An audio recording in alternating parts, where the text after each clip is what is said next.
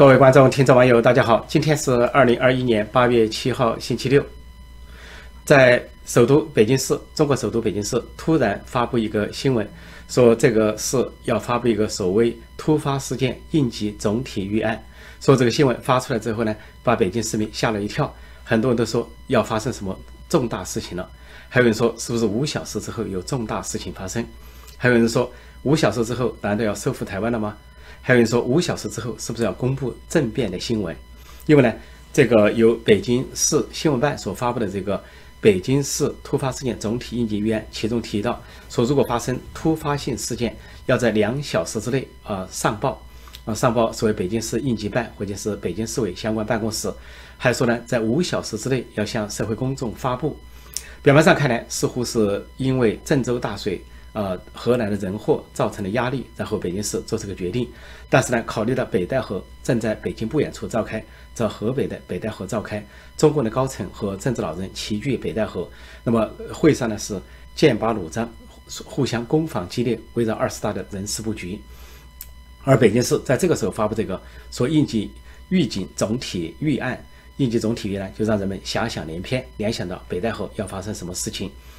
这个北京市发布这个突发事件应急预案，其中提到突发事件，就说的是包括敏感事件，包括在特殊地区，还有是在呃敏感时期，或者说有重大影响的事件，说定义很不详实，不知道什么事件算是天灾人祸，还说是兵变政变或者是民变。因为围绕北戴河，现在给人的感觉，北京市发布这个，因为北京市呢是习近平、习近平、习家军在这里安设的重点。目前北京市委书记啊蔡奇是习近平的亲信心腹，由浙江带上去的枝江新军，他是兼任政治局委员。而北京市长呢是陈吉宁，是清华帮，是由陈希带过去的。陈希呢在当工农兵学员的时候，跟习近平是同是清华大学啊同一个宿舍上下铺的同学。那么，由于陈希当了政治委员、中组部长，就扶持他的另外一个同学啊，陈吉宁当上了中清华大学过来，当上了北京市长。那也就是说，习家军把持了这个首都北京市，由他们来发布这个消息，给人显觉显得就不同寻常。如果说北戴河出事，有两种情况，一个情况就是习近平提的方案被对方所否定，反西势力啊团派或政治老人所否定。那么，习近平是否暗示他要发动政变？因为在北戴会议和之前，北戴河会议之前，他就通过北京武警总队司令员李维杰发表文章，发出了政变的这个说法，说是要一切啊听习主席指挥，对习主席负责，啊让习主席放心，不提听党指挥，而且说打破常规，并且说呢，这个队伍要拉得出来，准备打仗，要拉得出，冲得上，打得赢，意思就是说要政变。但反过来，习近平也担心，如果说他仅仅依靠北京的这个武警总队李维杰这伙人帮他来政变的话，不一定成功，对方可能反击。因为现在中央警卫局、北京卫戍区还有啊中部战区，或者说整个武警部队都靠不住，而这个解放军处于战区状态，也不见得能来帮他的忙。在紧要时刻，那么反西势力团派或政治老人也可以调用其他的兵种来反击。因此呢，北京市发布这个应急预案。既可能是配合习近平要发动政变，也可以说是要这个应对反西势力针对习近平的政变。因为北戴会议呢，无外乎就是这两种情况：要么是习近平的意见占上风，要么是反西势力的意见占上风。就围绕二十大的权力重组、权力布局。所以究竟要发生什么事？那么，呃，对这些对政治知情的人来说，都觉得高度敏感，绝对不是针对天灾人祸，而针对的就是现在的政局发展。另外，这件事情也让北京市民联想到，是否中美关系啊，现在处于死磕状态？因为中共在任何时候都摆出一副跟美国死磕的架势，啊，不仅是天津会谈，美国的副国务卿舍曼到了，而中国的外交部长王毅和副外长谢峰在跟舍曼的会谈的时候。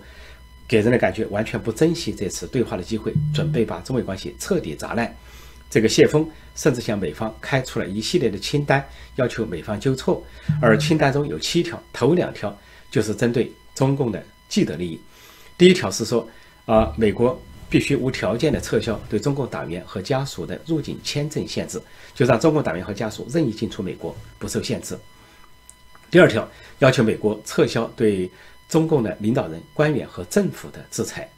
这两项都在政府层面，都是官员。那么接下来之后才谈到留学生，谈到企业或者谈到孔子学院等等，就说明中共向美国表达的很清楚，他的这个一党专政和一人独裁这种既得利益优于一切，高于一切，美国必须容忍中共的既得利益，他们向美国转移家属、子女或者财产，美德美国不得阻挠，或者说中共的这个官员、领导人、政府在美国活动，让美国不得制裁。所以很明显，就是说这一切高于中国的其他国家利益、民族利益和人民利益。另外一个时刻就表现在，在最近的东盟峰会上，当美国国务卿布林肯发言，依照联合国宪章、国际人权准则，批评中共在新疆、西藏践踏人权，在香港砸烂、砸烂香港、砸烂一国两制之后呢，这个外交部长王毅，中国的外交部长王毅是唇枪舌剑，当场反击，啊，不仅是。说美国在干涉内政，而且说美国以后对这个事情说一次，他就要反击一次。啊，中国的官方媒体还总结说，关于香港问题，美国已经说了十三次，似乎香港问题，呃，美国或者国际社会说不得，不能说。不管中共在香港干什么，是港版国安法，还是追杀民主派，是砸烂香港，还是背弃中央联合声明，国际社会都不得出声，就直到让中共满意，然后中美关系才能够改善。而拜登政府提出的三条。是说竞争啊、对抗和合作啊，中国中方一律不予承认，说是竞争只是一个化学陷阱，而合作呢只是权宜之计，说对抗才是实质，因此呢也不同意中美之间设什么护栏啊，说是这个就像美苏冷战时期互相设一些界限，以免呢这个失去控制，危害全球。中国的意思说必须按他的意思来，美国拜登政府必须符合中共的意志，然后中共才能够配合美国，否则的话。啊，所有的这些护栏，或者是啊合作，或者是竞争都不存在。另外，中国呢还制定了一些政策，似乎要破坏它的呃跟川普政府达成的第一阶段的贸易协定，因为它规定了一些行业只能够国产，这就是违背了它的呃入世加入世界卫生贸易组织的承诺，也违背了跟美国之间的这个贸易协定。也就是说，给人的感觉啊，准备跟美国把关系砸到底。而最近呢，美国针对中共在南海、中印边界、台海的威胁，也做出了军事演习的回应，就是连续两场军事演习，美国跟英国、日本等广大盟国的军事演习，还有美国单独举行的2021全球军事演习。中国呢是针锋相对，也组织所谓大规模的军演，说这个军演覆盖的范围是十万平方公里，在南海，也就是说你的规模大，我的规模也大，我们对着来。所以现在在这个新闻界、舆论界得出一个结论，说中共打算跟美国死磕，说在二零二零二零二二年，就是明年之前呢，中美关系不可能改善，因为明年中国要召开二十大，习近平要显示他的强势，要掌握军权，以震慑党内的反对势力、反对的反习势力，就说他的政敌。那美国呢？明年有中期选举，所以民主党和拜登政府也不敢松懈。鉴于美国的主流民意，两党共识都是反击共产中国，说拜登政府不可能松懈，而习近平出于连任的考虑，也不能松懈。在这样的情况下，中美的死磕可能会进入二零二三年，而有没有改改善的契机都很难说。不仅没有改善的契机，战争随时可能开打，而双方都在动员，都在备战，包括北京市这个应急预案。部分呢，就可能针对中美之间可能互相摊牌、可能会爆发的战争。另外，中共呢不仅跟美国死磕，现在跟中国的民营企业、民间行业也在死磕。现在动不动就通过官方媒体发布官方媒体的方式啊方式来影响民间企业的股份。最近，中国的官方媒体啊发布了一系列文章，一会儿是针对啊这个游戏行业，一会儿是针对教育行业，一会儿是针对啊这个酒水行业，一会儿是针对奶粉行业。中共每发表一篇文章批评这些行业，这些行业的股价就大跌。不仅在香港、上上海、香港的这个股市大跌，就在美国的华尔街的股市的中概股、中国概念股都大跌。比如说前几天，中国的中央级的报纸啊，《经济参考报》，据说是属于新华社啊名下的一个中央中央级报纸，发表一篇文章，说这个电子游戏啊是精神鸦片，说毒害青少年，